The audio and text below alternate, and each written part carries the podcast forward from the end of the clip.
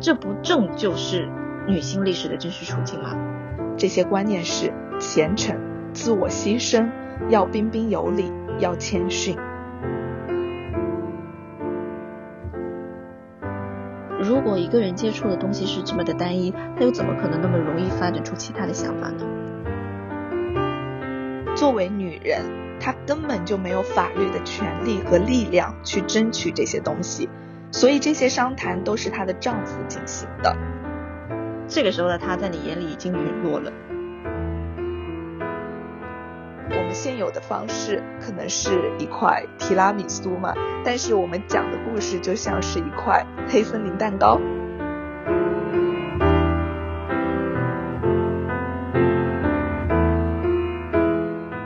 Hello everyone，这里是裤子要抓牢，我是 J，我是三儿。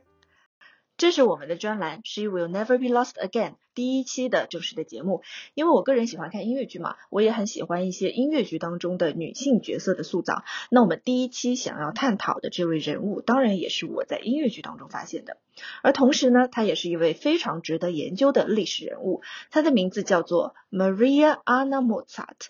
她是谁呢？她其实就是我们所知道的那位男性莫扎特的姐姐。我其实不想这样去介绍一个人，因为这样子的话，这名女性和这个世界的连接还是通过一个男性。那现在大家已经大概知道他是谁了，所以我们后面是不会再以莫扎特的姐姐这样来称呼他。这里我想先简短的介绍一下《莫扎特》这部德语音乐剧。嗯，这部音乐剧它讲述了莫扎特的一生。值得注意的是，剧中莫扎特是分成了两个人，他们把才华从莫扎特的身上分离了出来。同一个舞台上永远有两个莫扎特，一个是负责创作的神童阿玛蒂斯，另外一个呢，则是爱赌爱玩的普通人莫扎特。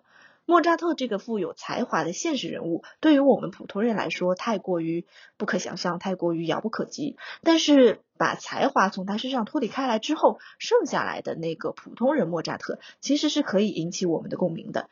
在舞台上，他很多时候经历的就是我们正在经历，或者说曾经经历的事情，比如和父辈的矛盾、和社会的矛盾、对自我实现的追求等等。第一次看剧的时候，我就很容易把自己带入到了成年莫扎特的角色。下面我们还是把话题拉回到 Maria Anna Mozart 身上。对，Maria Anna Mozart 也叫做 Maria Annie，小名南奈尔。这个剧是三儿推荐我看的。我看的时候其实并没有特别关注到这个角色，也是沉浸在莫扎特的剧情里面。是的，是的，我知道你肯定很难注意到他。而且你有没有发现，其实你是带着任务去看的，结果还是很难关注到他。这不正就是女性历史的真实处境吗？是你很难关注到他，其实我也觉得很正常啦。我看过这部剧太多太多次了，我对里面的剧情、人物、音乐都更加熟悉一些，所以我才有空间注意到南奈尔这个边缘人物。那我为什么会注意到这个人物呢？其实，在这部剧的一开始，爸爸莫扎特就说他的两个孩子都是神童，姐弟俩是作为搭档一起在欧洲巡演的，可以看出来姐弟俩的起点是一样的。那为什么弟弟在历史上留下了名字，而姐姐却没有呢？这其实就是我们这期节目想要分析的东西。是的，当三儿跟我提起我们要挖掘南奈尔这个角色的时候，我就去查了一下他的生平。我们就从他的生平开始。他在早年的时候呢，被父亲称为是一个小天才钢琴家。他和莫扎特小的时候，父亲会带着他们两个一起去巡演，去展示他们两个的才华。但是到了他十八岁的时候，父亲就不再带他了，把他留在了家里了。对，就只带莫扎特出去了。嗯，根据资料显示，因为在当时的时代背景下，女性是不可以作为艺术家的，她们的艺术才能是不重要的，就算展现出来的话也没有什么用。她们最终的宿命就是回归家庭，相夫教子。所以当时对她的期待，应该就是希望她嫁人吧？是的，就像是说。他在小的时候，他父亲也是把他作为和莫扎特一样的对待的，因为他们两个都是有天赋。父亲带着他们去展示他们的天赋，也算是父亲他自己育儿成就的一种体现。我感觉父亲想要向世人展示他拥有如此有才华的一双子女，可是到了奶奶儿适婚年龄的时候。在我理解，就是父亲认为他的女儿的音乐才华和步入婚姻相比，女儿拥有更美好的婚姻，是让父亲感觉到更加有父母成就感的一件事情。所以在那个时候，父亲就不再带着南奈儿一起出去巡演了。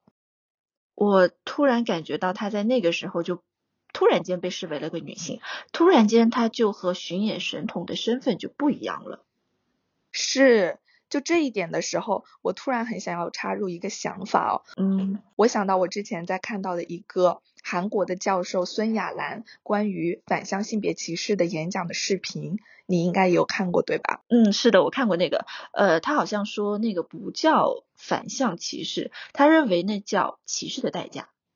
对，主要就是说男性经常会感受到自己。被反向性别歧视了，但是对这种感觉更合适、更 make sense 的措辞，他认为应该是叫做歧视的代价。嗯，但是今天我们不展开讲这个演讲的内容，只着重讲其中的一个图表，因为我对这个图表深有感触，感觉图表解决了我很久以来的一个疑惑。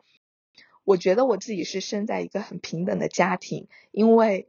我的母亲是一个很有想法、很独立、行动力很强的女性，她对我的教育也是都非常尊重我的想法，让我自己来做选择，做自己想做的事情。所以，我以前的时候对社会对女性不友好这个事情是很难共情的，在微博或者新闻上看到的时候会觉得不友好，可是都是瞬间的、短暂的共情。那个图表的解释就让我觉得是说。哦，原来本来女性年龄越小，社会不友好感就是越弱的。但是我们不能认为整个社会就是平等的、友好的。那个图表是这样的，我来介绍一下。横向的坐标是年龄，然后坐标上的小人的大小表示他们的收入。在坐标前半段会发现男女的大小几乎是相等的。也就是说，在二十或者三十多岁的女性的收入差距和男性相比，并不会很大。可是随着年龄的再增加，会发现收入差距是越来越大的。这个时候，当你跳出单个坐标点去看整个趋势的时候，你会发现在三十五岁左右的时候，差距是急剧的拉大。然后对整体而言，女性的收入就是比男性少了非常非常多的。孙亚兰提到说，女性在你们的前半生可能并没有感受到那么多的差距，或者是男性，你处在二十或者三十出头的时候，感觉说，为什么这么多人在谈男女平等、谈女权？明明身边的女性都和我享受着一样的待遇啊！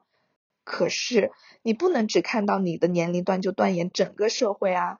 这个社会是你慢慢年长都身处的社会，女性应该要看到自己不平等的未来。男性应当要跳出来，看到未来是有多么多么的祝你成功，而这个社会是如何在一个节点的时候，让女性走上一条觉得应该让他们回归的路，而这个节点就是三十五岁左右的时候，女性被要求结婚生子的年龄。其实，虽然这个图表的数据来源是韩国的社会，但是在我看来，中国社会也有差不多的趋势。而且很有趣的是，对比南奈尔的故事，在南奈尔的时代也有这么一个时间节点，就是十八岁，他的适婚年龄。我刚刚听你在描述那个图表的时候，我就想说，认为这个节点它一直存在，在南奈尔生活的那个十八世纪，这个节点是十八岁左右，而到了现在的二十一世纪，节点是延后到了二十五到三十五岁，但是它仍然非常刺眼的存在在那里。为什么会存在这样的节点？因为女性被要求要照顾家庭，从一开始的女性根本没有办法进入社会，到后面的未婚女性可以工作，但是婚后也仍然被视为不能工作，再到现在的女性的工作观念较少被婚姻所影响，当然工作机会和状态还是受了很大的影响的。我这里只是说观念不变的是，女性永远要承担更多的家庭无报酬劳动。人的精力是有限的，当你不得不要承担更多家内事务以及育儿的责任的时候，或者说你被视为需要承担更多家庭内部的责任，那么很显然你就突然有了劣势，差距就是这么出来的。是的，而且如果你这样看的话，就会发现结局竟然没有什么变化，就觉得非常的讽刺，ironic，是 ironic，是，OK。我们继续回到南奈尔的生平，刚才讲到了十八岁嘛，然后到了十八岁的时候，南奈尔就一直待在家里。就像音乐剧里面也有提到，莫扎特和他的母亲去法国，以及莫扎特自己去维也纳等等什么地方的时候，那些时间南奈尔全部都是待在家里的。根据音乐百科记载，那段时间南奈尔也是有创作的。是的，他有作曲的。是，可是这些作曲的话，从来都没有被父亲认可过，而且他的父亲也没有公布过这些作品。嗯，他根本都不支持他。是的，不支持。可是我记得好像莫扎特是有给出过评价和赞赏的，但是也仅此而已，后面都没有更多的资料和记载了。这里我可以插一句吗？嗯，现在是有一些人尝试去通过留下来的南奈尔跟弟弟莫扎特的书信，因为南奈尔是有给弟弟寄过一些自己的作品的，而且这些人还要结合他个人的性格去恢复一些他当时的作品。对的，同时在查南奈尔生平的时候，还有一段话我感触也非常深。那段话说，当弟弟莫扎特和他的父亲反抗，娶了一个父亲不赞同的女性的时候。这半句话，我觉得在音乐剧中也可以看到嘛，就是抽离出来的莫扎特在音乐剧中就不停的和父亲在做斗争，嗯，但是这句话后半句是作为一个狂热的阅读者和剧院爱好者的南奈尔，毫无疑问的接受了后启蒙时期对女性上枷锁的文学作品的影响，生活在那个时代女性观念的缩影之中，这些观念是虔诚、自我牺牲、要彬彬有礼。要谦逊，是的，是的，就像我上一期说的，那个时代的文学作品大多还是出自于男性之手，按照男性的需求去打造的女性形象是规训类的。对，而且从这段话里可以看到，南奈尔其实自身也是没有反抗意识的，因为南奈尔喜爱那个时代的单一的作品。虽然我们没有办法知道这个喜爱的根源是家里要求的知书达理，他自己的那种自我发展。嗯，我这里想到的是，如果一个人接触的东西是这么的单一，他又怎么可能那么容易发展出其他的想法呢？如果视野是狭窄的，那么对他来说就更难以追求真正的自我。我觉得南奈尔其实你甚至都不能说他是选择，我认为那只是一种接受。对，接受这个词非常好，就是接受，而且对这种单一作品的接受，一定是在一定程度上限制了南奈尔思想的跳脱的，或者是说他根本就没有为自己争取的想法，他的思想和反抗全部都被吞噬了，他只认为自己应当要遵守这些由男性描写出来的规定。我记得百科里面紧接着这段话就记录到说，南奈尔显然是喜欢一个名字叫做 Franz 的私人教师，但是无疾而终，遵从了父亲的意见，嫁给了一个上校，并抚养了五个孩子。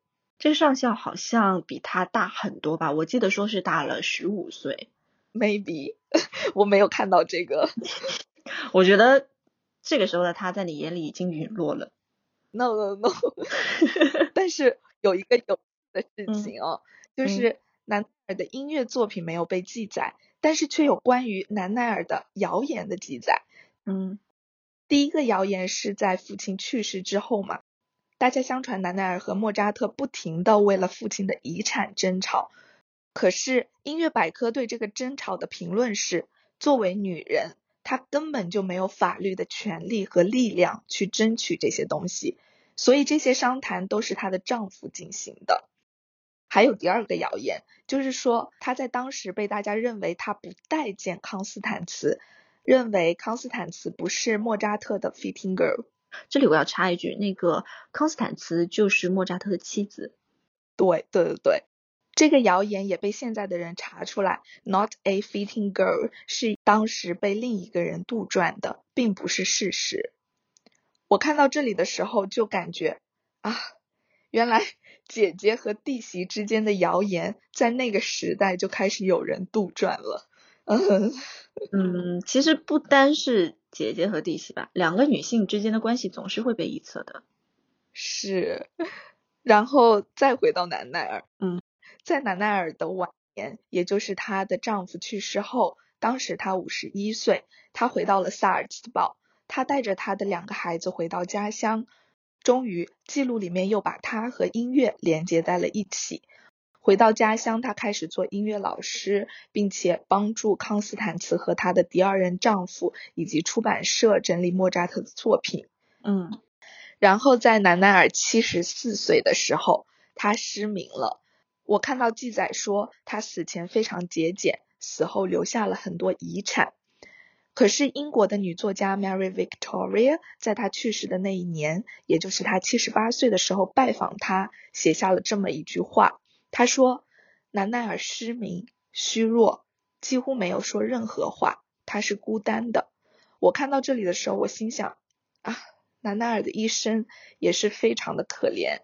可是我突然不想很主观的用“可怜”这个词来形容他，因为回看她的晚年，丈夫去世之后，她其实回到萨尔茨堡之后，那个时候她不再是妻子了，她教音乐，她重遇康斯坦茨，她又开始选择她可以做的事情了。当然，这也仅仅是我们的猜测啦。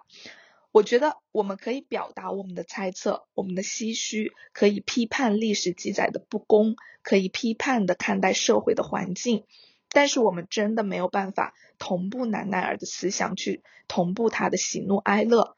在他的作品有更多保留或者书信有更多公布的时候，也许我们可以像很多学者解读莫扎特一样，挖掘南奈尔的想法。可是。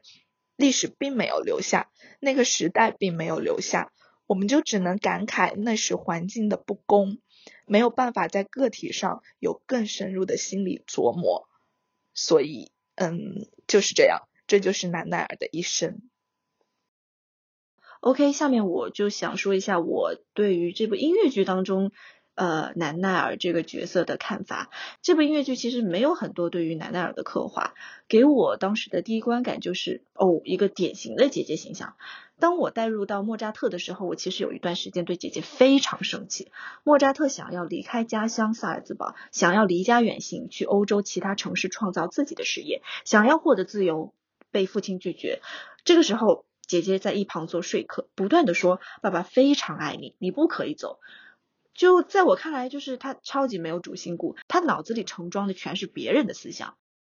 这部剧里这个人物其实没有很多的刻画嘛，但是南奈尔这个历史人物真的非常值得拿出来讲了。刚刚这你也介绍了他的整个生平嘛，他也是一个音乐神童，但是因为社会对于男性和女性的期待不同，导致他根本没有办法获得和弟弟一样的机会和支持。你去对比姐姐莫扎特和弟弟莫扎特的一生，你就会发现。他们起点一样，但是却走向了完全不同的结局。就南奈尔自己来说，他自己也脱离不开社会的 cliche，就是嗯臣服思想。他的一生永远扮演着符合社会期待的角色。我自己也略微的查了一下维基百科，在维基百科里面有两段特别触动到我。他在小时候和弟弟莫扎特进行欧洲的巡演，他负责弹奏钢琴。十一岁的时候就已经能够弹奏最难的奏鸣曲了。我看到维基上这样一句话，我觉得非常心疼。他说，哪怕他和弟弟一样有着无与伦比的音乐天赋，但他却从未能够走出阴影。是。莫扎特这部剧的主角，他肯定是弟弟莫扎特嘛？那这部剧它的主题曲叫做《Wie wird man seinen eigenen Schatten los》，呃，中文名就是如何摆脱自己的阴影。我前面那句话也有一个阴影，我这里这首歌它也有一个阴影，这两个地方是同一个词，德语里面就是 Schatten，也就是 shadow 阴影。弟弟的阴影是他自己，他一生都在与自己与世界做斗争；而姐姐的阴影也可以说也是弟弟，同时也是他的女性身份，他甚至连斗争的机会都没有。对于南奈尔作为一个姐姐，作为一个天才少年的姐姐，伊娃黑格在传记里这样写道：如果考虑到他是一个拥有非凡天赋的音乐家，那么就出现了令人痛苦的差异。他的潜能甚至没有被挖掘，更不必说培养和加强了。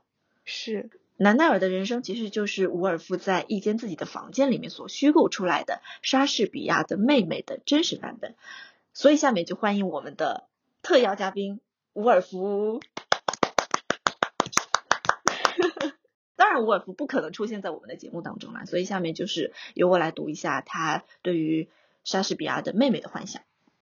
嗯。这段是伍尔夫在反驳一位主教大人说的一句话。他说：“莎士比亚时代的任何女人都不可能，完全绝对不可能写出莎士比亚的戏剧。”正文是这样的：既然历史事实是如此难以获得，那就让我想象一下，假如莎士比亚有一位才华非凡的妹妹，就让我们称她为朱迪斯，那么会发生什么情况呢？莎士比亚本人很有可能进了文法学校，他的母亲继承了一大笔遗产，在那儿他可能学了拉丁文、奥维德、维吉尔、赫拉斯的经典著作以及语法和逻辑的基本知识。众所周知，他不是一个安分守己的孩子，他偷猎兔子，或许还射死了领主的公路，而且未结婚龄就与邻近一位女子成亲。他怀胎不足十月就为她生下了孩子。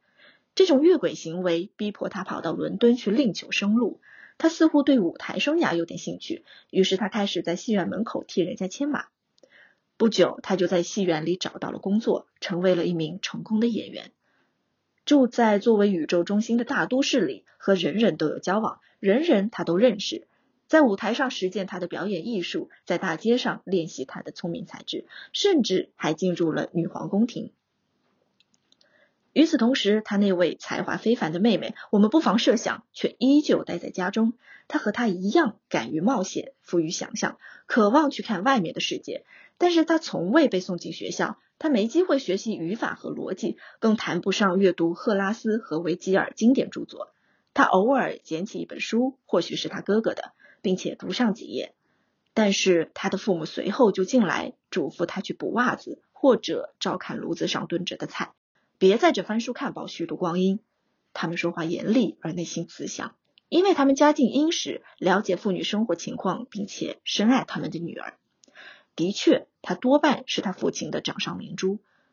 或许他在堆放苹果的阁楼上悄悄地涂写几页文字，但是他小心翼翼地把它们藏起来，或者干脆付之一炬。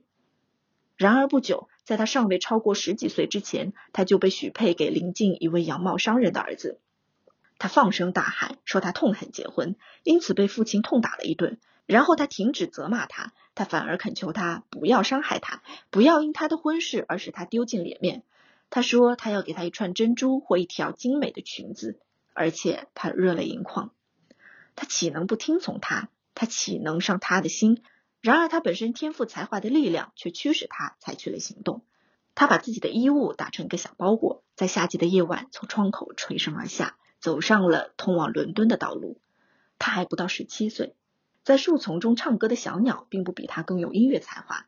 他具有最敏锐的想象力，而且具有一种像他哥哥那样的天赋，对文字的音韵得心应手。像他一样，他也爱好戏剧。他站在舞台门口，他说他要演戏。男人们当面嘲笑他。那位经理，一个肥胖饶舌的男子，放声大笑。他声若牛鸣，说什么女人演戏好比小狗跳舞，没有女人，他说有可能成为一名女演员。他做出暗示，你能想象到他在暗示什么？他不可能在演技上得到训练，他岂能在小酒馆里觅食，或在半夜里徘徊于街头？然而，他的天才是在文学的虚构性创作方面。他渴望从男男女女芸芸众生的生活中，并且在对于他们行为方式的研究中吸取丰富的素材。最后，由于他非常年轻，他的脸庞长得极像诗人莎士比亚，有同样的灰色眼睛和弯曲睫毛。最后，演员经理尼克格林对他动了怜香惜玉之心，他发觉自己怀上了那位先生的孩子。于是，当诗人的心被拘禁束缚于一位妇女的躯体之内，谁又能估量他的狂热和暴怒？他在一个冬季夜晚自杀了。并且被埋葬在十字路口，也就是现在公共汽车在大象与城堡酒馆门外停车之处。这段话出自于伍尔夫的一间自己的房间。伍尔夫一间自己的房间其实是一篇演讲稿。我其实也没有很早的读这本书，我是在去年的时候才读的。我当时读的时候，就是在心里频频的鼓掌。我认为他写的内容到今天仍然适用，同时我也认为未来一段时间他仍然适用。是，其实总结来说，他对于莎士比亚的妹妹的幻想，就是在当时的时代，如果女性拥有同样的天赋，也是完全不能够获得同样的机会的。哪怕她拥有同样的足够的勇气和智慧，她也必然不可能出头。她会遭受很多磨难，而这些磨难是无用的。南奈尔的故事其实就是一个真理：莎士比亚的妹妹选择了闯荡世界，而南奈尔则选择了回归家庭。然而结局都令人唏嘘。历史中有很多这样的故事，我觉得我们可能后面的节目会碰到不少这样的例子。是。那么我们观察今天呢？今天是怎么样的呢？今天的女性肯定比历史中的女性获得了更多更多的机会，但是现在女性的机会和男性相比又是怎么样的呢？我们之前介绍的这部音乐剧一直都是剧莫扎特嘛，那其实，在法国也是有一部莫扎特，它叫摇滚莫扎特。这两个莫扎特是完全不一样的两个剧，当然它都是描写莫扎特的一生的故事。那我想讲的就是这个剧组，也就是摇滚莫扎特他中国巡演的一段轶事。嗯，在摇滚莫扎特，也就是。法扎，我们简称法扎，在法扎里面一直扮演南奈尔的那位女演员，在二零一八年中国巡演的前几天，被告知她的角色被换给别人了。剧组给观众的官方理由是她要在家带孩子，但是实际上她说她很想参加中国的巡演。她去问剧组，结果得到的真实回答是，他们认为她已经三十九岁，太老了。什么？而且更加讽刺的是，饰演莫扎特的男演员这个时候已经四十五岁，却并没有被换掉，ironic，对吧？对，太讽刺了，实在太讽刺了。我们回顾历史，女性难以获得成为莎士比亚和莫扎特的机会，可是到了今天呢，女性又拥有多少成为莎士比亚和莫扎特的机会呢？我在找资料的过程当中发现。百度百科仍然没有南奈尔的词条，不过其实现在就像我前面说的嘛，已经有一些人有一些作品开始挖掘南奈尔这位有才华的历史人物，有电影、有舞台剧，也有书籍。有人根据他留下的书信尝试重现他当时的作曲作品，他们在帮助南奈尔向世界宣告南奈尔曾经的存在。Good。虽然我刚刚说了莎士比亚的妹妹的经历都是无用的磨难，但是要知道伍尔夫的这个幻想是形成于十九世纪末二十世纪初的，现在已经过去了一个多世纪了嘛。虽然真的不能说现在已经完全改变了，但是我们可以说我们更少会遇到一些无用的磨难。是的，是的。所以真的不要怕去尝试，不要怕什么年龄啊、闲话呀、歧视等等这些东西。我们虽然还没有能够获得跟男性同等的成为莎士比亚和莫扎特的机会，但是只要我们大胆想象、大胆去做，还是可以过上属于自己的生活的。这个世纪仍然存在枷锁，但是你要知道，这个枷锁已经不那么牢固了。只要你的心里不设限，对吧？对，Do it。嗯，而且上个月嘛，三胎政策刚刚公布，大家就都在讨论说，女性的就业环境会更差。会越来越差。然后我看到有一个评论，大概是这么说的：他说，世道已经改变了，是不可能完全回去的。肯定会有更多的女性因为这个政策而失去更多的机会，但是也会有更多的女性会想，职场不友好，那么我换一种方式，我自己去创业。当然，这只是其中一种思路，而且它也是非常非常难的。但是在我看来，你怎么理解你自己，怎么理解自己跟这个社会、跟这个世界的关系，怎么理解你现在的处境，都影响到你怎么想。你怎么想，就影响到你怎么做。是的，超级赞同，超级超级。我们其实对于南奈尔的解读跟分析，差不多到这里就结束了，就整体还是非常粗浅的。嗯，下面我想再介绍一位女性的角色。也就是在莫扎特这部剧里面，它叫做 Die Baronin von Waldstetten，它叫瓦尔德施泰滕男爵夫人。但其实她叫什么男爵夫人也不是很重要，她其实就是个功能性人物嘛，就是明灯，是守护者、带领者的一个姿态。她其实并没有太多自己的角色性格，她是一个在我看来是一个符号型的角色。那我为什么要讲这个男爵夫人呢？因为我想讲一个曲子，它叫做。Gold von der Sterne，也就是星星上的金子，韩版呢，它叫做黄金星。超喜欢这首歌，因为这首歌它也是我的音乐剧启蒙曲。嗯，这首歌讲的是男性莫扎特在家乡萨尔兹堡不太如意，才华完全不被欣赏。男爵夫人说，他有一个带他进入维也纳皇室的机会，他很希望把莫扎特带出去，但是莫扎特的父亲筑起高墙，想要保护孩子。那是一种出于对于孩子的保护，出于对社会险恶的认知。男爵夫人就唱了这首歌给他们。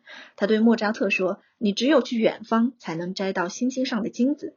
你如果想要生存，就必须要成长；你如果想要生活，就必须要学习。你必须离家远行，独自冒险。”同时，他伸出手阻止了老莫扎特对于年轻莫扎特的阻止。他对老莫扎特说：“爱是有时能够放手，爱。”是有时要与所爱之人分离，爱是不只考虑到自己的幸福。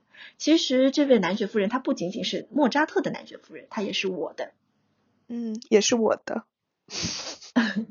在这部音乐剧当中，其实当男爵夫人鼓励弟弟莫扎特远行去施展自己的才华的时候，南奈尔也站在舞台上，他站在舞台的边缘。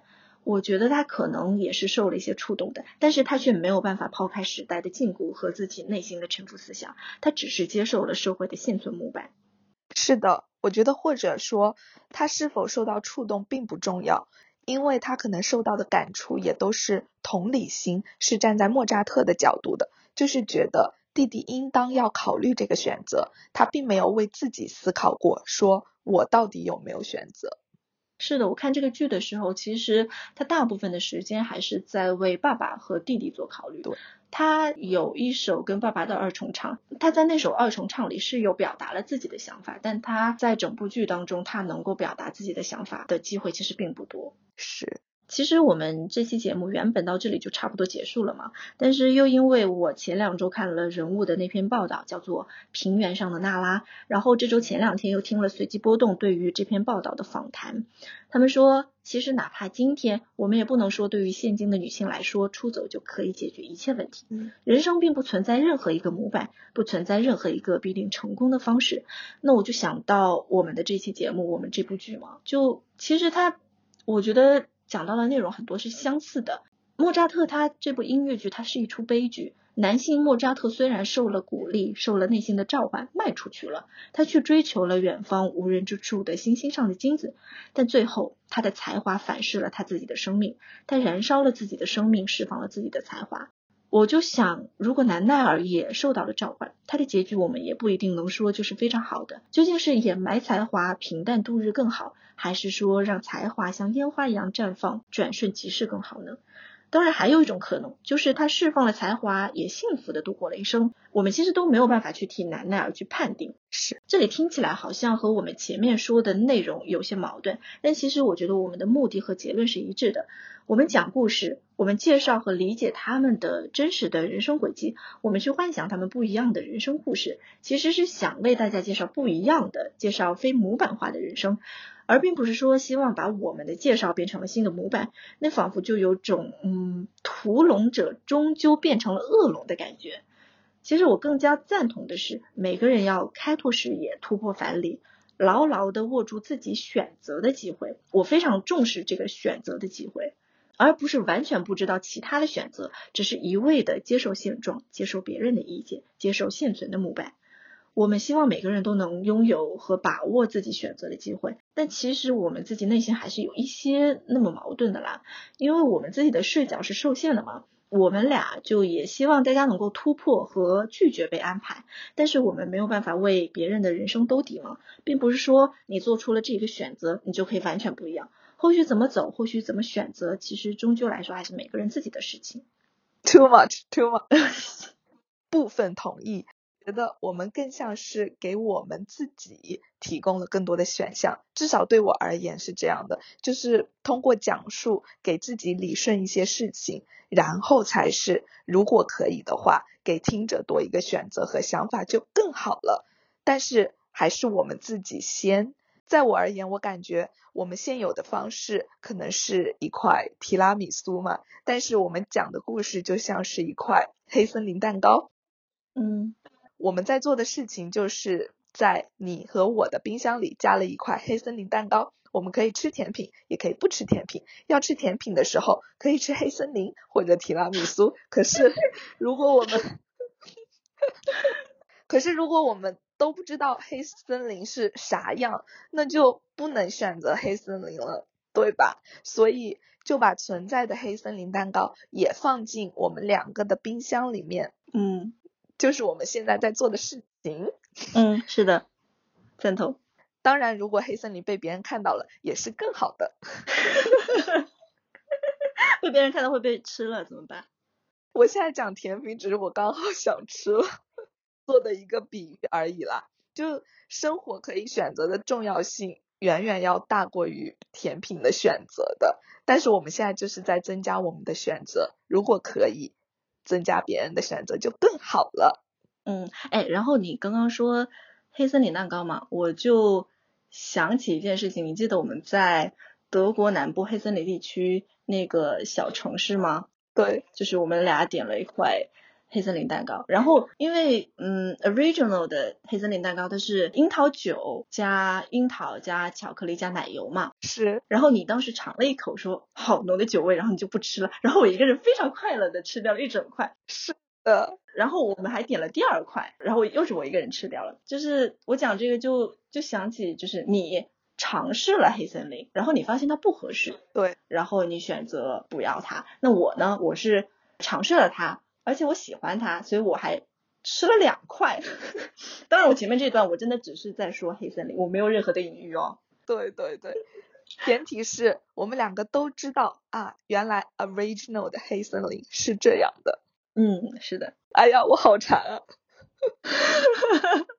OK，那我们赶紧做完节目去吃吧。嗯，OK，让我们尽快的结一个尾。就是音乐剧中的男爵夫人，我们希望她能是所有人的男爵夫人。但是由于星星上的金子是德语版本，我们会在公众号末尾附上歌词翻译。欢迎大家关注我们的公众号“裤子要抓牢”。我们的节目在小宇宙、Spotify、苹果同步上线。好了，今天我们的嘉宾就是男爵夫人，我们撤了，请他出场。Ich möchte Ihnen unnegotiated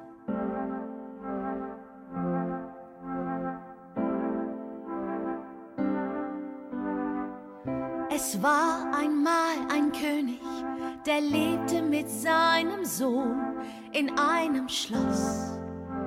Das lag in einem Zaubergarten.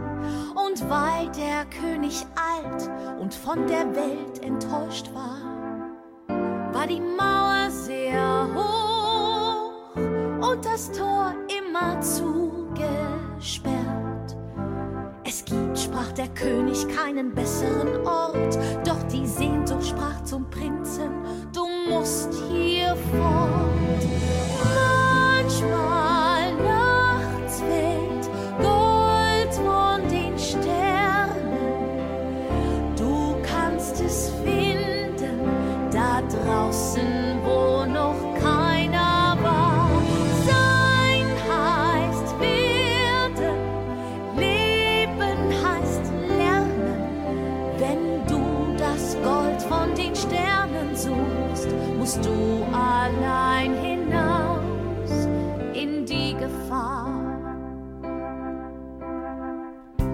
Draußen wirst du scheitern, sprach der Vater zum Sohn, genau wie ich. Drum bleib in unserem Zaubergarten.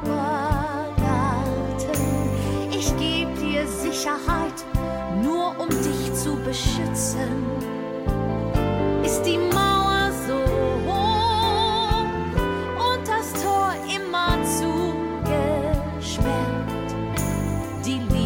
des Königs sprach aus jedem Wort, doch die Sehnsucht sprach zum Prinzen, du musst hier fort.